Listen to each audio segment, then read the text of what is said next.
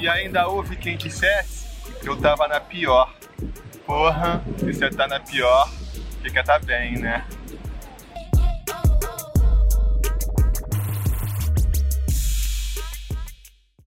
Fala, torcida vascaína, Felipe Tiru de volta na área para falar de jogo do Vascão, porque nessa quinta-feira, às nove e meia da noite, com transmissão do Sport TV para todo o Brasil, o Vasco recebe o Havaí em São Januário pelo jogo de ida da terceira fase da Copa do Brasil. Pois é, a temporada agora tá começando para valer, porque até aqui, vamos e venhamos, foi uma temporada ali em segunda marcha, né?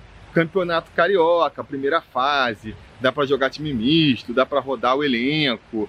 As primeiras fases da Copa do Brasil também são contra aqueles times é, mais folclóricos, como a gente gosta de dizer, né? Aí vocês vão até falar, pô, é time folclórico, mas o Vasco quase rodou pro Juazeirense. Beleza, quase, né? Não chegou a rodar. Não é que eu tô falando que também não pode acontecer nada de errado até aqui, mas seria uma zebra assim bem fora do comum. Ao contrário, daqui para frente. Daqui para frente, eu acho que os jogos começam a ficar já mais perigosos, né? O, o Havaí, ele é uma equipe do terceiro escalão do futebol brasileiro, eu diria, né? Porque é uma equipe que está muito mais acostumada a frequentar a segunda divisão do que a primeira, mas já é um adversário complicado para o Vasco. Já é um jogo onde, se o Vasco não prestar atenção, ele pode acabar se dando mal. A gente estava falando, por exemplo, agora do Juazeirense, né? O foi um jogo onde o Vasco foi mal, mas por conta da diferença técnica das equipes, mesmo jogando mal, mesmo vacilando, o Vasco conseguiu, numa partida só, corrigir né, os seus erros.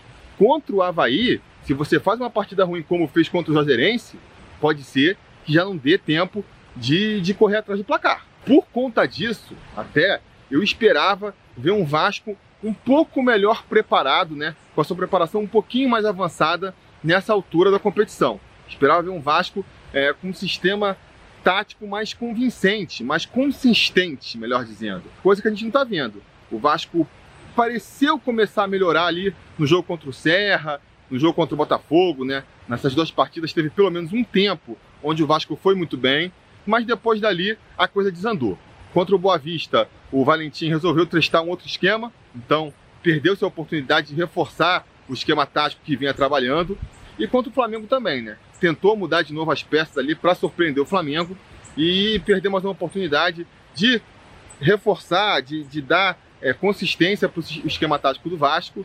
E, e, foi uma partida onde o Vasco foi mal. Conseguiu ali nos primeiros 15 minutos até é, ser superior ao Flamengo, mas depois perdeu o controle da partida e não recuperou mais.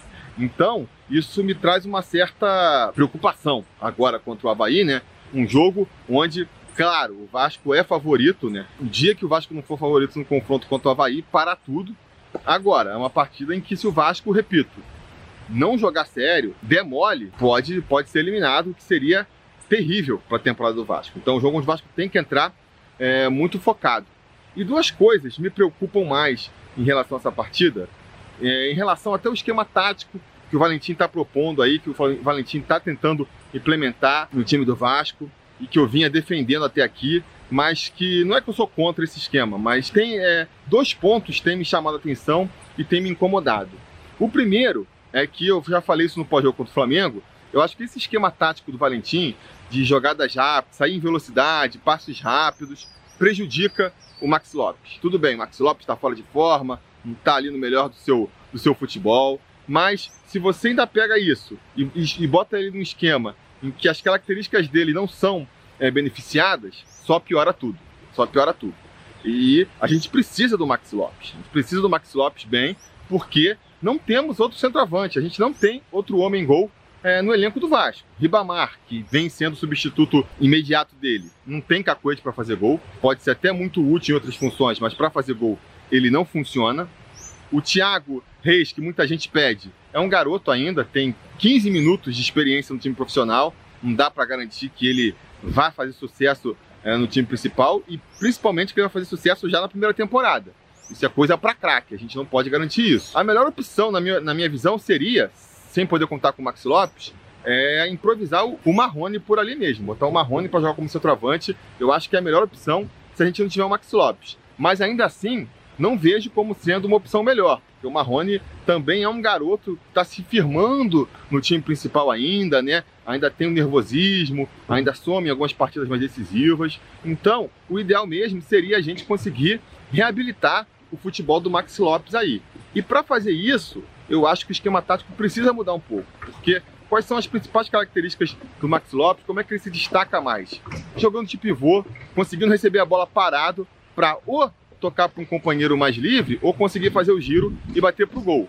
Né? Então ele tem que receber aquela bola parado ali, na altura ali da, da meia-lua. Para mim, essa é a posição melhor para o Max Lopes jogar. O que a gente tem visto atualmente não é isso, né? O Max Lopes, quando recebe, recebe uma bola para ele pegar em velocidade, para cair pelos cantos do, da área. Assim, assim ele não vai conseguir render. Então isso é uma coisa que me preocupa nesse esquema tático do Vasco, né?